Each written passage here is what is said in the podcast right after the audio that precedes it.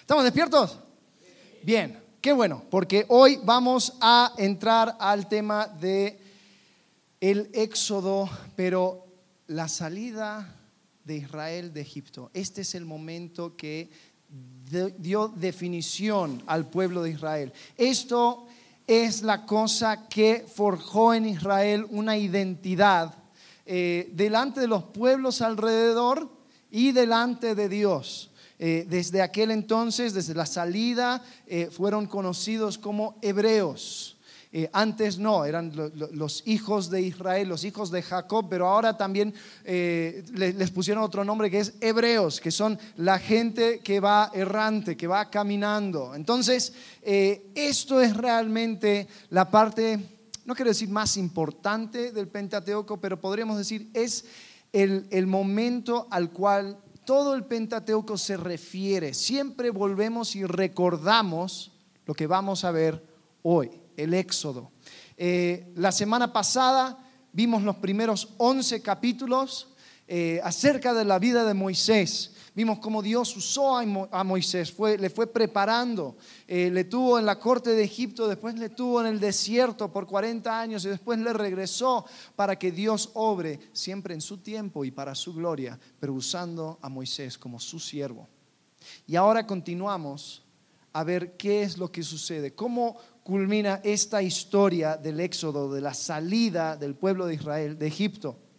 Eh, pero primero, una historia, se, cuenta por ahí una, ya es una leyenda urbana, pero de que había un hombre que eh, estaba buscando el periódico por, por una, un coche, estaba buscando un, un auto para comprar. Fue en aquel entonces cuando todavía se usaba el periódico para encontrar coches ya se usa aplicaciones, lo que sea. Pero él estaba viendo, estaba viendo tal vez una camioneta, algo que por ahí, y se encuentra un anuncio que dice, se vende Cadillac Escalade del año. Dice, precio 10 pesos. Lo miró y dijo, ¿qué?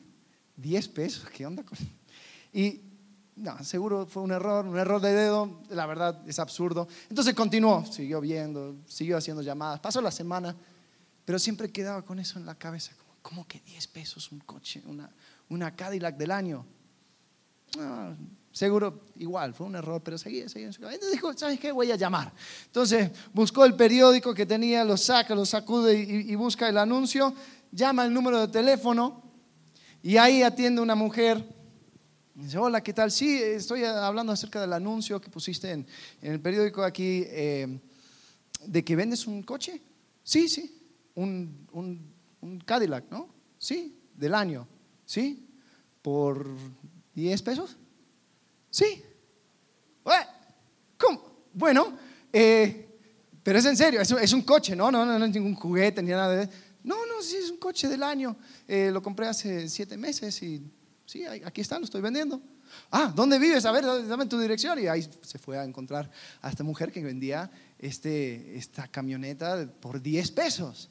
Entonces, ahí apareció, se aseguró que no era nada de cartón, de que prendía el coche, de que dio una vuelta a la manzana, regresó y dijo, no lo puedo creer, está bien, lo voy a comprar.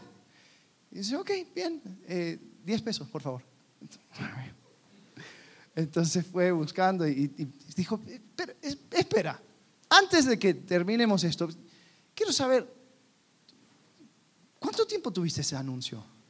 No, lo tuve por varios meses. ¿En serio? Sí, tú eres el primero. Me parece que nadie, nadie creía que, lo estaba vendiendo. Soy el primero, yo estuvo dos meses. Sí, ok. Y, y si puedo preguntar, ¿por qué lo estás vendiendo por 10 pesos? Bueno, lo que sucede es que mi esposo falleció. Oh, ok, lo siento, pero ¿eso qué tiene que ver? El coche es el coche. Sí, no, es que era, era la camioneta favorita de mi esposo. Oh, pero todavía no entiendo la lógica. Eh, bueno, la cosa es que en su testamento él puso que él eh, quería que se vendiera el coche. Oh, y bueno, o sea, yo quería respetar todo lo que decía el testamento, pero después cuando estaba leyendo vi que decía, tienes que vender al coche y, que lo que se recaude del coche se tiene que dar a una fulana que parece que nunca sabía de ella, entonces lo estoy vendiendo por 10 pesos.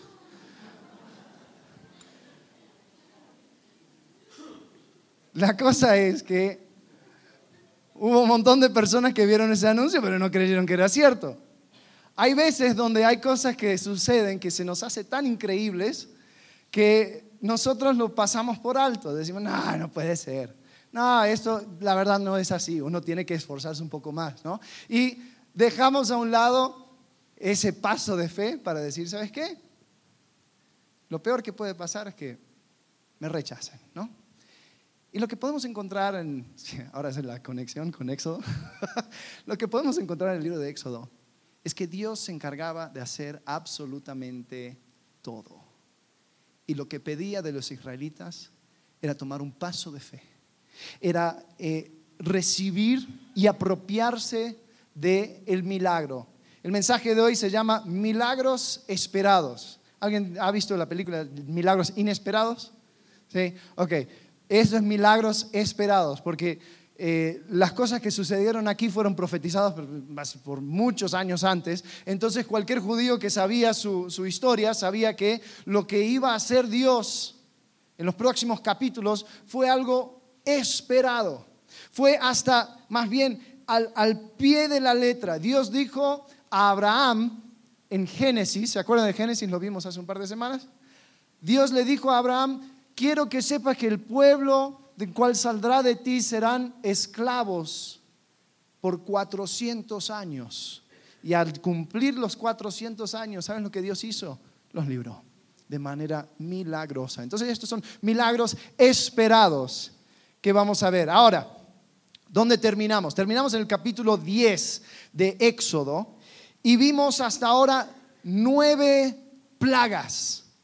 Vimos la plaga del agua que se volvía sangre, la plaga de ranas, salían todas las ranas del Nilo, eh, plaga de piojos, eso sería realmente un asco, no sé si aguantaría eso, plaga de moscas, muerte de ganado, úlceras, granizo de fuego, langostas y tiniebla y oscuridad. Eso eran todas las cosas que tuvieron que sufrir los egipcios a causa de las plagas. Dios, lo que vimos la semana pasada, es que Dios estaba mandando juicio tanto sobre Faraón y el pueblo que había esclavizado a los israelitas, como a los dioses de Egipto. Eh, los, egipcios tenían muchos dioses y tal vez ellos veían a los judíos con un poco de lástima, decían, son tan pero tan pobres que solamente pueden tener un solo Dios y ese es el que tienen. Nosotros tenemos cientos de dioses y un Dios para absolutamente todo, pero Jehová se encargó de mostrar a los egipcios que Jehová tenía más poder que cualquiera de, esas, de esos dioses. Entonces había un dios eh, del ganado, un dios de la fertilidad, un dios eh, del cielo, adoraban a las ranas, adoraban a las moscas, y Dios decía, ah, sí, bueno, te voy a mostrar que el que, mando, el que manda aquí soy yo. La primera cosa que dice Faraón cuando llega Moisés delante de él es, a ver, ¿quién es Jehová? Para que yo les deje salir y adorarle. ¿Quién es este Jehová?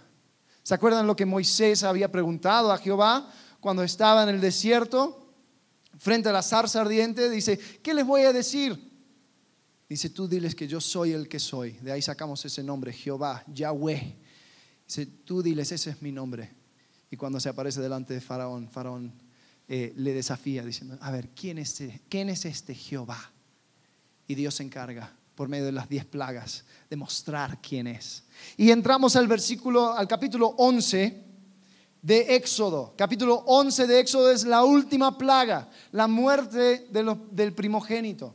Es un capítulo corto, así que vamos a leerlo todo. Aquí dice, Jehová dijo a Moisés, una plaga traeré aún sobre Faraón y sobre Egipto, después de la cual él os dejará ir de aquí y seguramente os echará de aquí del todo había ahora al pueblo, o habla ahora al pueblo, y que cada uno pida a su vecino y cada una a su vecina alhajas de plata y de oro. Y Jehová dio gracia al pueblo en los ojos de los egipcios. También Moisés era tenido por gran varón en la tierra de Egipto, a los ojos de los siervos de Faraón y a los ojos del pueblo. Dijo pues Moisés, Jehová ha dicho así, a la medianoche yo saldré por en medio de Egipto y morirá todo primogénito en tierra de Egipto. Desde el primogénito de Faraón que se sienta en su trono hasta el primogénito de la sierva que está tras el molino, todo y todo primogénito de las bestias. Y habrá gran clamor por toda la tierra de Egipto, cual nunca hubo ni jamás habrá. Pero contra todos los hijos de Israel, desde el hombre hasta la bestia, ni un perro moverá su lengua, para que sepáis que Jehová hace diferencia entre los egipcios y los israelitas. Versículo 8. Y descenderán a mí todos estos, tus siervos, inclinados delante de mí, dirán, vete tú y todo el pueblo que está debajo de ti, y después de esto yo saldré. Y salió muy enojado de la presencia de Faraón. Y Jehová dijo a Moisés, Faraón no os oirá para que mis maravillas se multipliquen en la tierra de Egipto y Moisés y Aarón hicieron todos estos prodigios delante de Faraón, pues Jehová había endurecido el corazón de Faraón y no envió a los hijos de Israel fuera de su país. Entonces Moisés emite la última plaga, le, advierte a Faraón, le dice, esto es lo que va a suceder. Y Faraón no le escucha. Entonces, eh, lo que hace Moisés es que vuelve al pueblo de Israel y les explica a ellos acerca de esta última plaga.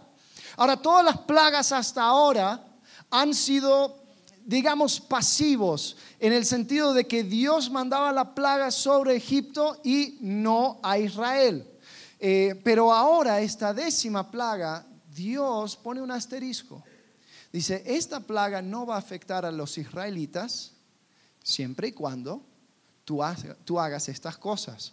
Y la primera cosa que tenía que hacer los israelitas era eh, mandar un, conseguir un macho cabrío y sacrificarlo. Fíjense lo que dice en Éxodo capítulo 12, versículos 5 al 8.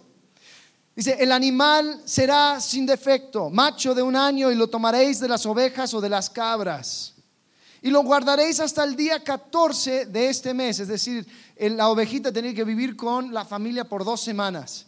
Dice, y lo inmolará toda la congregación del pueblo de Israel entre las dos tardes. Y tomarán de la sangre y la pondrán en los dos postes y en el dintel de las casas en que lo han de comer.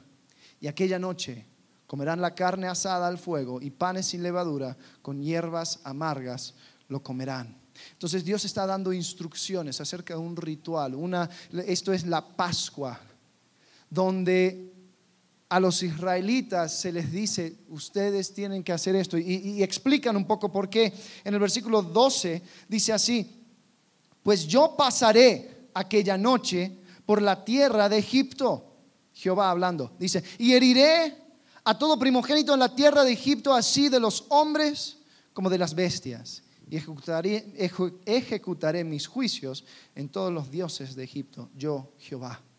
Y la sangre os será por señal en las casas donde vosotros estéis. Y veré la sangre y pasaré de vosotros. Y no habrá en vosotros plaga de mortandad cuando hiera la tierra de Egipto. Entonces a los israelitas le dice, tú lo que tienes que hacer es colocar la sangre de este macho cabrío, de este cordero. Y cuando yo lo vea, voy a saber que ahí hay una casa, hay un hogar, hay una familia que, me ha, que ha creído lo que yo he dicho. Y yo no les voy a herir. Ahora, la, la Biblia no dice, pero creo que podríamos inferir de que esta promesa está abierta a todos. Aún un egipcio que tal vez temía a Jehová podría seguir estas instrucciones, porque no era si era egipcio o si era faraón o si, era israelita, era si creía en Dios o no creía en Dios, si le creía a Dios o no le creía a Dios. Entonces podemos encontrar que Dios da instrucciones claves. Siguiendo un poco más adelante en el capítulo 12 de Éxodo, el versículo 21 dice, y Moisés convocó a todos los ancianos de Israel y les dijo, sacad y tomaos corderos por vuestras familias y sacrificad la Pascua. Y tomad un manojo de hisopo y mojadlo en la sangre que estará en un lebrillo y untad el dintel de los dos postes con la sangre que estará en el lebrillo. Y ninguno de vosotros salga de las puertas de su casa hasta la mañana. Porque Jehová pasará hiriendo a los egipcios y cuando vea la sangre en el dintel y en los dos postes, pasará Jehová a aquella puerta y no dejará entrar al heridor en vuestras casas para herir. Entonces, en ese momento podemos encontrar que los israelitas tenían una cierta instrucción para seguir. Y así como digo que tal vez estaba abierto para los egipcios, yo creo que hubieron también israelitas que no hicieron esto y terminaron eh, despertándose a una casa con el primogénito muerto. Ahora, eso es solamente especulación, pero puedo ver que si Dios fue claro y Dios es justo, eso pudo haber llegado a pasar. Ahora, eh, lo que sucede entonces es que esa noche, a la medianoche, llega este juicio. Versículo 29. Y aconteció que la medianoche Jehová hirió a todo, a todo primogénito en la tierra de Egipto, desde el primogénito de Faraón, que se sentaba sobre su trono, hasta el primogénito del cautivo que estaba en la cárcel, y todo primogénito de los animales. Y se levantó aquella noche Faraón, él y todos sus siervos y todos los egipcios. Y hubo un gran clamor en Egipto, porque no había casa donde no hubiese un muerto. E hizo llamar a Moisés y a Aarón de noche y les dijo, salid de en medio de mi pueblo, vosotros y los hijos de Israel. E id, servid a Jehová como habéis dicho. Aquí encontramos a un, a un faraón quebrantado. Su familia también había sufrido. La próxima generación estaba siendo atacado. Eh, y, este, este faraón, o sea, faraón se consideraba un dios. Él era Em, el vicario de Ra, ¿no? Eh, el Papa es el vicario de Cristo, el faraón era el vicario de Ra, ¿no? Así, así, así, lo dice, ¿no? Y la idea es que cuando el faraón se sienta en su trono, hay, hay una estatua en Egipto donde muestra al faraón sentado en su trono y detrás hay, hay un águila como, como poseyéndole, bien raro. La idea es que cuando faraón se sienta en su trono, el espíritu de Ra le llena. Y el faraón y el primogénito de faraón eran dioses. Ellos fueron inspirados y, manejados por el espíritu de los dioses. Para la casa de Faraón lo que había sucedido es que un dios se había muerto. Y Faraón estaba totalmente quebrantado. Fíjense lo que dice versículo 32. Tomad también vuestras ovejas y vuestras vacas, como habéis dicho, oídos, y bendecidme también a mí. Faraón en este momento de humildad estaba diciendo, ¿sabes? Yo, Dios, delante de Jehová no soy nada. Entonces, si vas a ir y hacer sacrificios delante de este Jehová, pues mete una palabra para mí. Háblale de mí, bendecidme. Y los egipcios apremiaban al pueblo dándose prisa a echarlos de la tierra porque decían, todos somos muertos. Y llevó el pueblo su masa antes que se leudase sus masas envueltas en sus sábanas sobre sus hombros. E hicieron los hijos de Israel conforme al mandamiento de Moisés, pidiendo de los egipcios alhajas de plata y de oro y vestidos. Y Jehová dio gracia al pueblo delante de los egipcios. Y les dieron cuanto pedían. Así despojaron a los egipcios. Entonces los israelitas finalmente fueron librados de la mano de Faraón. Finalmente, después de 400 años, podrían salir, podían salir en libertad. Ahora, si vemos un mapa, podremos decir que Egipto, toda la cordillera es, o, la, costa, eh, está el Nilo aquí, que sube de norte a sur, o de sur a norte, porque termina aquí. Después subes y ahí encuentras a Israel. Ahora, lo más fácil sería seguir por la costa. Era un camino que se, se llamaba la Vía Maris o el camino de los filisteos.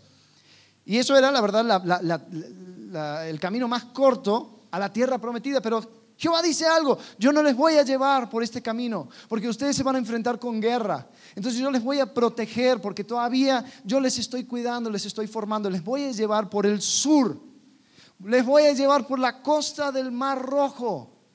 Ahora, esto era algo absurdo, porque ya cuando llegas a la costa del Mar Rojo no puedes cruzar al otro lado, a no ser que algo increíble suceda. Entonces yo me imagino a los israelitas que iban caminando diciendo, bueno, ok, está bien, Moisés, nuestro líder, nos va guiando. ¿A dónde vamos? Yo me acuerdo este camino, yo fui aquí a las minas que me trajo el faraón, pero esto no es el camino. ¿Y cuándo vamos a llegar a Israel? Y ya llega un momento donde se enfrentan al mar. Y después empiezan a escuchar rumores de que Faraón había tenido un cambio de corazón y que estaba llegando con carros y estaba llegando con su ejército y estaba llegando a matar a todos. Y tenían montañas a un lado, montañas al otro lado y un mar enfrente y decían, ahora ¿qué hacemos? En Éxodo capítulo 14 podemos, podemos ver los nervios y el, el, temor que tenía el pueblo de, de Israel. Versículo 10 dice, cuando Faraón se hubo acercado, los hijos de Israel alzaron sus ojos y aquí que los egipcios venían tras ellos. Por lo que los hijos de Israel temían en gran manera y clamaron a Jehová. Y dijeron a Moisés, ¿no había sepulcros en Egipto que nos has sacado para que muramos en el desierto? ¿Por qué nos has hecho así con nosotros que nos has sacado de Egipto? O sea, tanto tiempo quejándose que querían salir de Egipto y ahora cuando salen, ¿para qué nos sacaste? Versículo 12, ¿no es esto lo que te hablamos en Egipto. Moisés, te dijimos, diciendo, déjanos servir a los egipcios, porque mejor nos fuera servir a los egipcios que morir nosotros en el desierto. Entonces ya salieron, como en cualquier grupo, se lo dije, yo desde mucho lo he estado diciendo, que no vale la pena salir de Egipto porque nosotros vamos a morir en el desierto y así está sucediendo.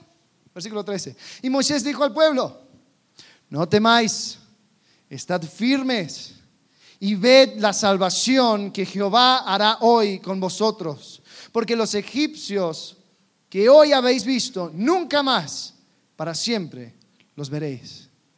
Aquí si vas a memorizar un versículo, memorízate esta. Jehová peleará por vosotros y vosotros estaréis tranquilos. ¿Cuántos de nosotros luchamos con estrés a más no poder? Porque no creemos que Jehová pelea por nosotros. Jehová peleará por vosotros y vosotros estaréis tranquilos. Versículo 15. Entonces Jehová dijo a Moisés, ¿por qué clamas a mí? Dios diciendo a Moisés, hey, ya, deja de hablarme. Di a los hijos de Israel que marchen. Hay veces donde ya está de más orar por algo. Señor, muéstrame tu voluntad. Ya te lo dije. Señor, pero muéstrame tu voluntad hazlo. ¿no? Marchen. Y tú, alza tu vara y extiende tu mano sobre el mar y divídelo. Y entren los hijos de Israel por en medio del mar en seco. Y he aquí, yo endureceré el corazón de los egipcios para que los sigan. Y yo me glorificaré en Faraón y en todo su ejército, en sus carros y en su caballería. Y sabrán los egipcios que yo soy Jehová Faraón preguntó, ¿quién es Jehová? Yo soy Jehová. El que derrota un ejército, el que libra a los esclavos, el que pone orden y se glorifica encima de todos los dioses paganos de la tierra. Yo soy Jehová cuando me glorifique en Faraón, en sus carros, en su gente de a caballo. Y así sucedió. Los israelitas cruzaron, se cerró el mar, todos todo el ejército de Faraón murió. Sé que lo encontraron en las orillas muertos. Y el capítulo 15 ellos cantan una canción, glorificando y engrandeciendo a Jehová.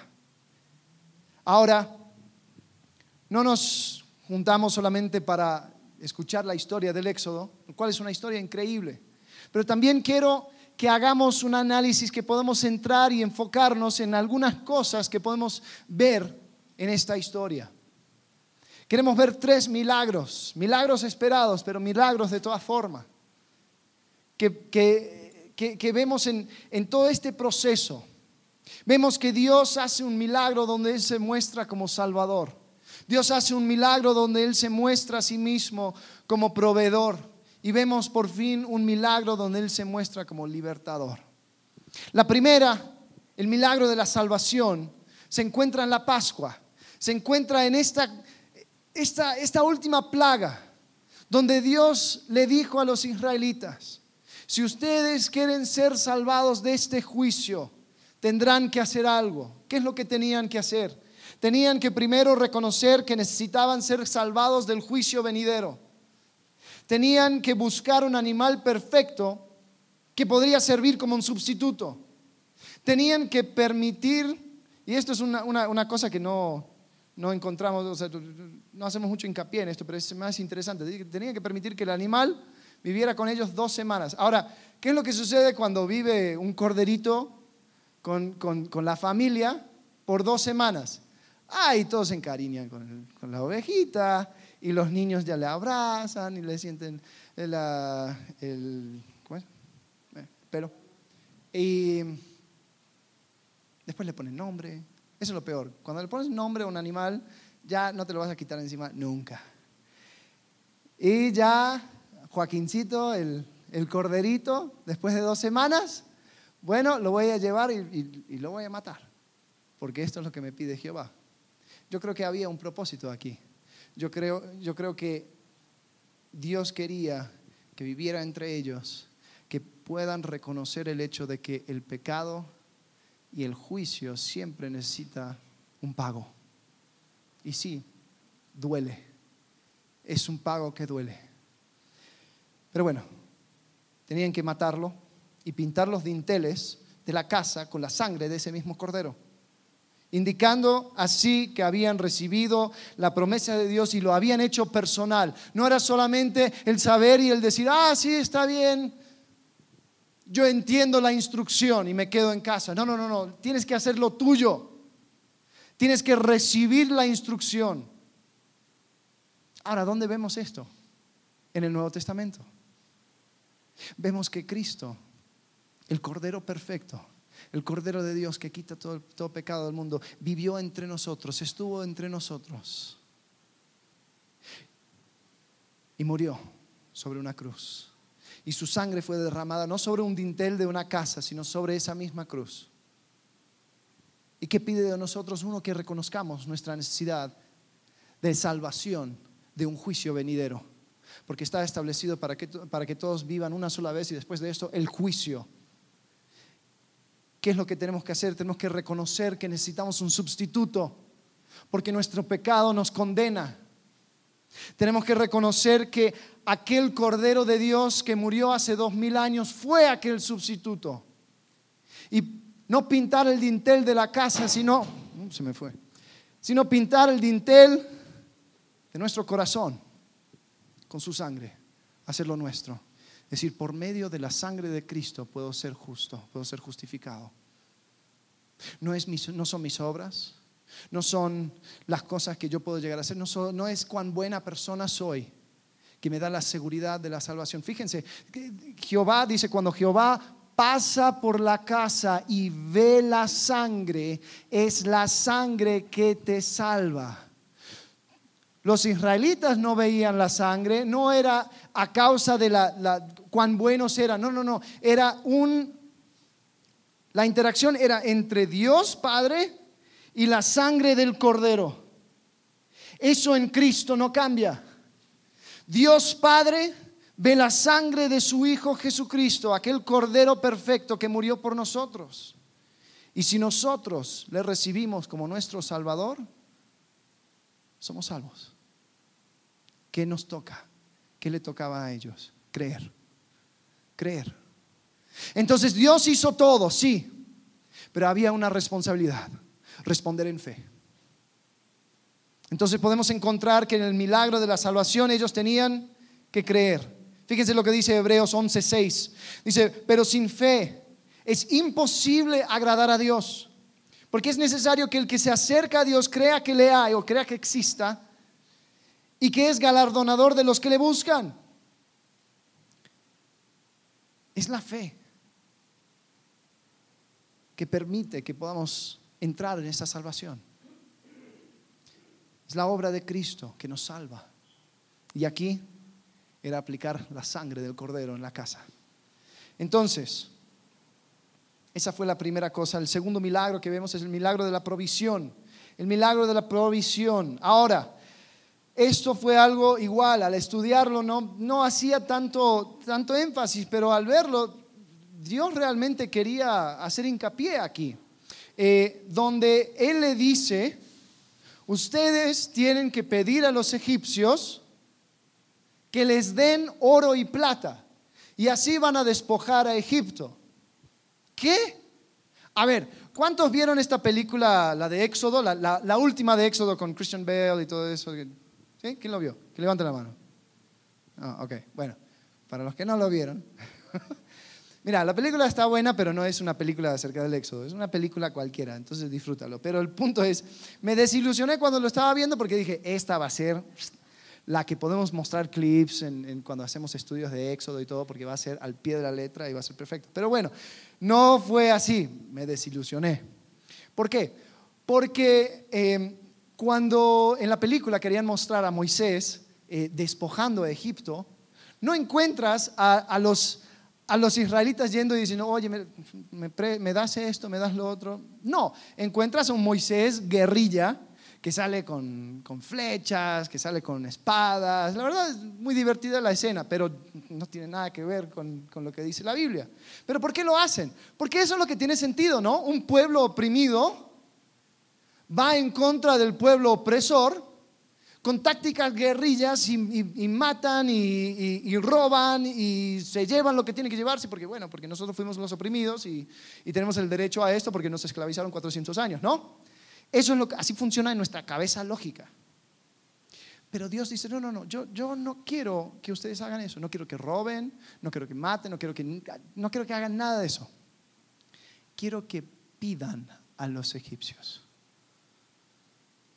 Ahora, si yo soy buen ladrón y yo salgo con la mía y yo digo, wow, mira, todo lo que hice, me llevé todo este oro y plata, ¿quién se lleva la gloria? Yo, por ser buen ladrón. Si lo único que hago es pedir a alguien y la persona me lo da, aunque sea totalmente absurda en la situación, ¿quién se lleva la gloria? Yo no, se lleva la gloria de Dios. Porque eso va totalmente en contra de la lógica. O sea, ponte a pensar.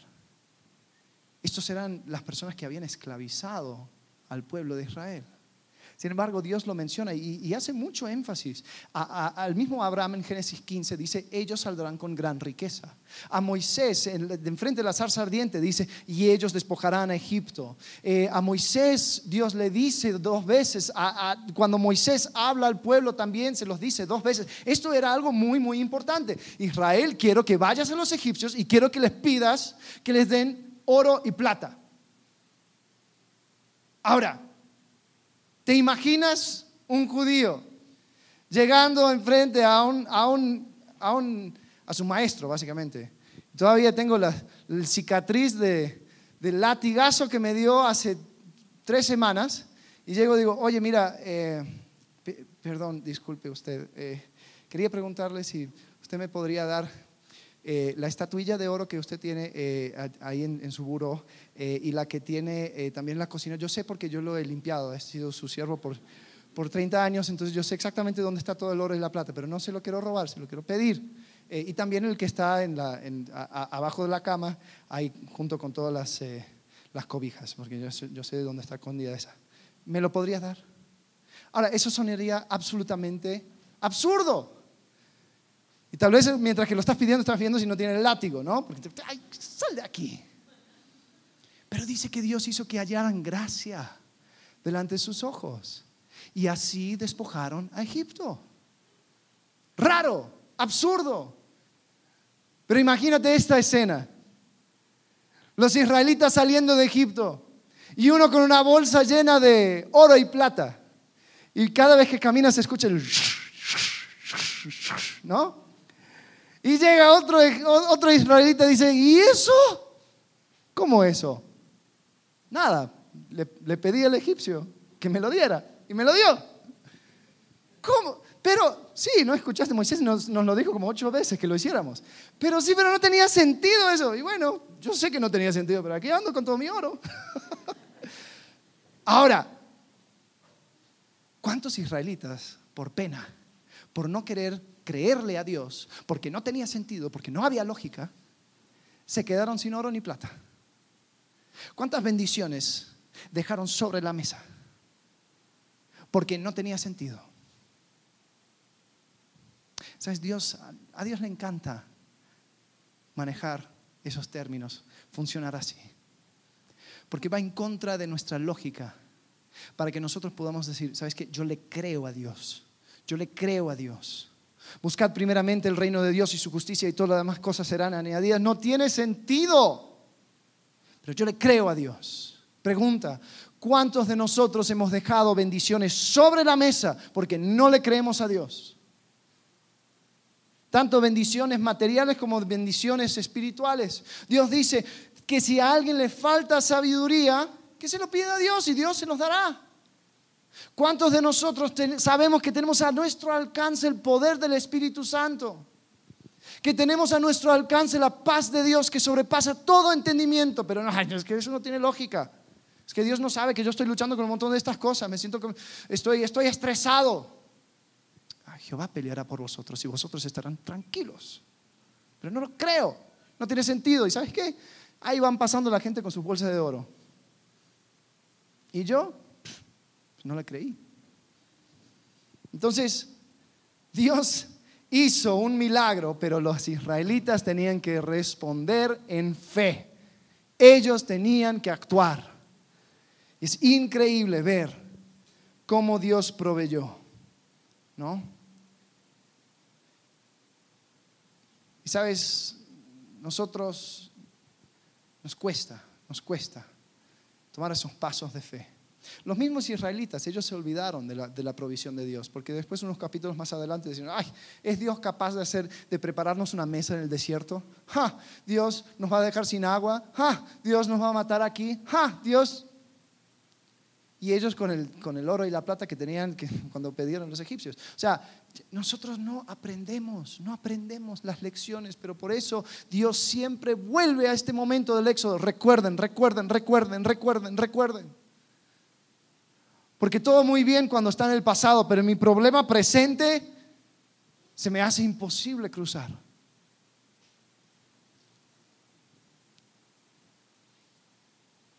fue el segundo milagro. Y ahora, antes de que siga la tercera, un, punto sobre acerca de los milagros. Hay personas que dicen que no, los milagros no existen. Y, hay personas que van a leer el Éxodo y te van a explicar todo acerca de, no, que hubo un volcán y hubo esto y hubo lo otro. Y está bien, puede ser que Dios, Dios siempre usa cosas naturales para llevar a cabo sus propósitos, pero nada me para a mí en creer en milagros. ¿Sabes por qué? Porque la ciencia me dice que si yo tiro esto, la ley de la gravedad va a hacer que caiga al piso, ¿no? Y ahí se fue. Eh, pero también, nada en la ley de gravedad me para de intervenir. Y Dios interviene en la naturaleza, en la ley y en el orden del universo en algunos momentos para que Él sea glorificado. Y en el Éxodo Él fue glorificado. En el tercer milagro, Dios abre el mar, lo parte en dos, para que ellos pasaran, para que ellos sean salvos y librados totalmente del poder y de la presencia de Egipto, del faraón. El milagro de la liberación. Pero ¿qué es lo que tenían que hacer ellos? Tenían que caminar. Tenían que caminar. El milagro de la liberación, número tres. Ahora, una vez más, o sea, con eso de la, ciencia y todo lo demás, eh, hay, personas que quieren explicar eh, lo del Mar Rojo, que se parte en dos y todo, con, algo, dicen, bueno, la verdad es que la, traducción está mal, eh, lo que dicen no es que era el Mar Rojo que cruzaron, era el Mar de Juncos que cruzaron. O sea, era un pantano que ellos cruzaron y fueron caminando. Ay, sí, cruzamos el mar. ok, está bien. Si eso es cierto, entonces igual hay un milagro ahí, porque yo no sé cómo todo un ejército de egipcios se ahogaron en un charco de agua. Así que explícalo como quieras, hubo milagro ese día. Pero no, nosotros creemos que Dios le mandó literalmente por un mar y abrió el mar para que ellos caminaran, para que ellos cruzaran. Dios es un Dios de milagros. Dios interviene en la naturaleza. Ahí se fue de vuelta. La ley de la gravedad. Eh, y lo que podemos encontrar es que los israelitas tenían que agarrar y caminar en esta circunstancia peligrosa que daba miedo. Ellos no entendían lo que iba a suceder, tenían los egipcios por detrás, tenían una tierra desconocida por delante. Pero Dios, Dios dice, di al pueblo de Israel que marchen. Y sabes, nosotros también, al entrar a esta nueva vida en Cristo, Dios nos pide que marchemos, que andemos, que caminemos. Eso es nuestra respuesta en fe a la libertad. Fíjense lo que dice Gálatas capítulo 5, ya bajándolo a, la práctica. Versículo 1 dice, estad pues firmes en la libertad con que Cristo nos hizo libres y no estéis otra vez sujetos al yugo de la esclavitud. Hay un concepto errado acerca de la libertad, de que la libertad es para, para yo hacer lo que yo quiero. No, porque la Biblia también habla de que podemos ser esclavos de nuestras propias concupiscencias y nuestros deseos. Entonces, el hacer lo que yo quiero es esclavitud también. La única libertad verdadera es cumplir el propósito por el cual fuiste creado. Y el propósito por el cual tú y yo fuimos creados es para glorificar a Dios. Entonces, al entrar a nuestra, esta nueva vida en Cristo, tenemos la posibilidad de glorificar a Dios porque el Hijo nos ha rescatado, el Cordero está en nuestro corazón, Él, Él nos ha limpiado. Estad pues firmes en la libertad con que Cristo nos hizo libres y no estéis otra vez sujetos al yugo de esclavitud. Digo pues, versículo 16, vamos a saltar, andad en el Espíritu y no satisfagáis los deseos de la carne. ¿Qué nos pide hacer? Andar. Tenemos que caminar. Es una tierra desconocida, claro, pero nos pide andar, porque el deseo de la carne es contra el espíritu y el del espíritu es contra la carne y estos se oponen entre sí para que no hagáis lo que quisierais. Pero si sois guiados por el espíritu, no estáis bajo la ley. Y manifiestas son las obras de la carne, que son adulterio, fornicación, inmundicia, lascivia, idolatría, hechicerías, enemistades, pleitos, celos, iras, contiendas, disensiones, herejías, envidias, homicidios, borracheras, orgías y cosas semejantes a estas, acerca de las cuales os amonesto, como ya os he dicho antes, que los que practican tales cosas no heredarán el reino de Dios, mas el fruto del Espíritu es amor, gozo, paz, paciencia, benignidad, bondad, fe mansedumbre, templanza, contra tales cosas no hay ley. Pero los que, han, los que son de Cristo han crucificado la carne con sus pasiones y deseos. Y lo que nos manda hacer es andar, ¿no? Eh, el, el, fruto del Espíritu no es algo que podemos llevarnos a la carta, es algo, es el fruto de andar en el Espíritu. ¿Y es algo que va a ser difícil? Sí. ¿Es algo que nos va a traer en circunstancias desconocidas? Sí. ¿Es algo que tal vez eh, en, momentos de debilidad vamos a extrañar aquel momento cuando no estábamos andando en esta nueva vida? Sí. Pero lo mismo lo pasó a los israelitas. lo que podemos encontrar es que hubiera sido un fracaso total si cualquiera de estos israelitas hubieran vuelto a Egipto. Porque cuando se nos abre el mar rojo, cuando estamos puestos en libertad, lo que nos toca hacer es caminar, es caminar. Entonces podemos encontrar que hubo un milagro de liberación y ellos tenían que caminar. Ahora, ya terminando, vamos a encontrar que Dios forjó una identidad en Israel por medio de esta circunstancia. Dios hizo que ellos tuvieran un conocimiento de quiénes eran. Eran un pueblo redimido por Dios. Era un pueblo con un propósito, era un pueblo que había sido salvado, que Dios había provisto por ellos y Dios les había librado.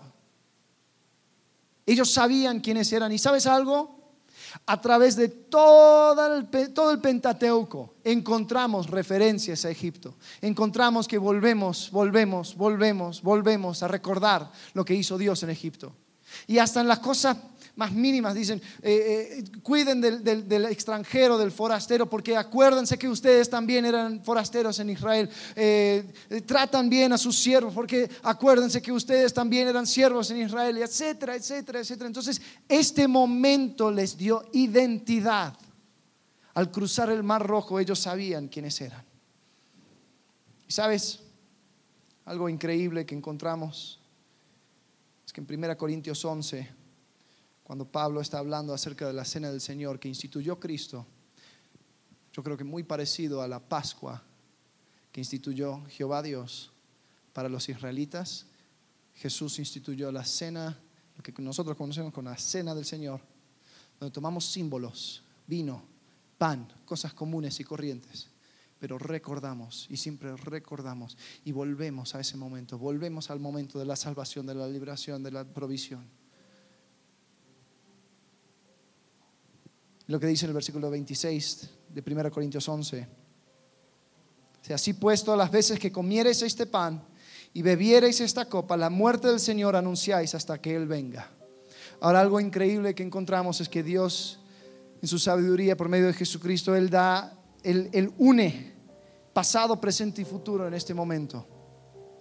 Él dice, cada vez que comieres este pan y bebieres esta copa, la muerte del Señor un recordatorio al pasado, la muerte del Señor, aquel momento que nos dio identidad, aquel momento que, que, inició todo esto. Anunciáis, vas a anunciar aquí en el presente, vas a hacer conocer a Cristo a todo a tu alrededor. Hoy en día vas a anunciar algo que pasó en el pasado hasta que Él venga, algo futuro, algo que nos da esperanza. Los israelitas, eh, ellos al cruzar el Mar Rojo, siempre volvían a ese momento, siempre recordaban, decían, recuerden cómo, cómo Jehová nos sacó. Por lo tanto, cambien su actitud, cambien su comportamiento, cambien su presente. Porque llegará un momento cuando estarán los israelitas buscando y mirando el momento cuando estarán en la tierra prometida. Y, y aún más adelante esperando el momento cuando el Mesías llegaría siempre mirando con esperanza, siempre mirando hacia adelante. Y Dios nos pide hacer lo mismo. Recuerda tu pasado, cambia tu presente y mira hacia el futuro con esperanza. Al pasado encontramos la muerte de Cristo en la cruz, lo cual nos da identidad. Nuestro presente son las cosas que tenemos que cambiar para poder reflejar mejor a Él y, todo lo que quiere para nosotros, mirando un día al futuro cuando estaremos en su presencia último versículo, Romanos 12, 1 y 2.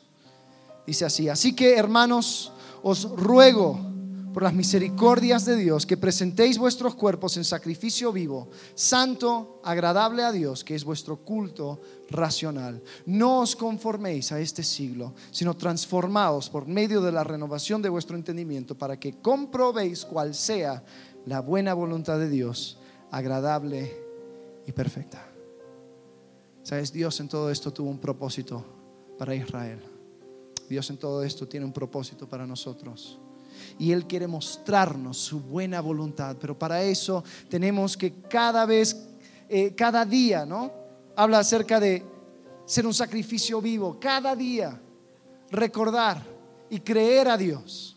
Creer que Él es el Dios de la salvación. Él es el Dios de la provisión. Y Él es el Dios de la liberación.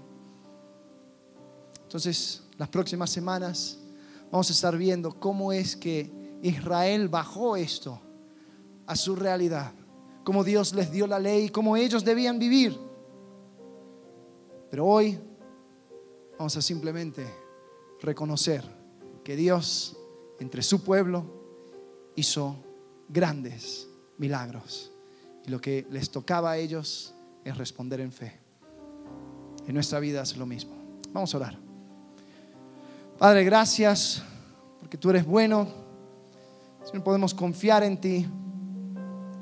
Podemos disfrutar, Señor, los milagros que tú has traído a nuestras vidas, la salvación, la provisión, la liberación, Señor. Gracias porque, Señor, ahora tenemos la libertad de servirte y de seguirte. Podemos ver la promesa de una vida plena, de una vida con propósito y esperanza. Gracias porque has puesto la historia del Éxodo en tu palabra para que pudiéramos ver también cómo es que tú actuaste en tu pueblo. Te agradecemos en el nombre de Cristo Jesús, el Todopoderoso. Amén.